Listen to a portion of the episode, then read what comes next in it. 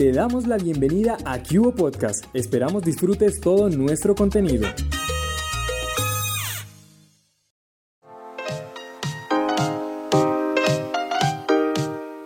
Hoy en Autoayuda, Cubo te cuenta sobre cinco ejercicios de escritura terapéutica. Para mejorar la salud mental se han desarrollado diferentes terapias como la danza y el arte, que son formas de lidiar con los problemas, y ahora se le suma la escritura, que es una de las mejores maneras de expresar lo que sentimos. Poner en papel lo que nos agobia o nos duele tiene un poder curativo. Este es un proceso íntimo que nos permite liberar la presión que sentimos. Según el profesor de psicología James Penny Baker de la Universidad de Austin, Texas, es recomendable escribir diariamente 15 minutos, ya que esto permite estimular el autocrecimiento, practicar la expresión creativa, empoderarse y tener mayor control sobre las emociones.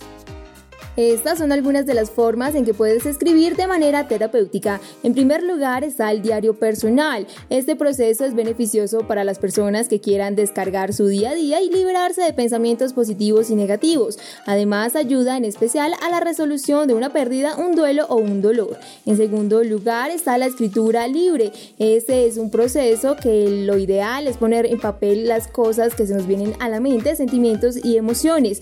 De esta manera se anima a que la gente los acepte y los reconozca. En tercer lugar está la poesía. Con esta técnica se puede escribir pensamientos e ideas de manera más organizada con la libertad de no tener un prejuicio.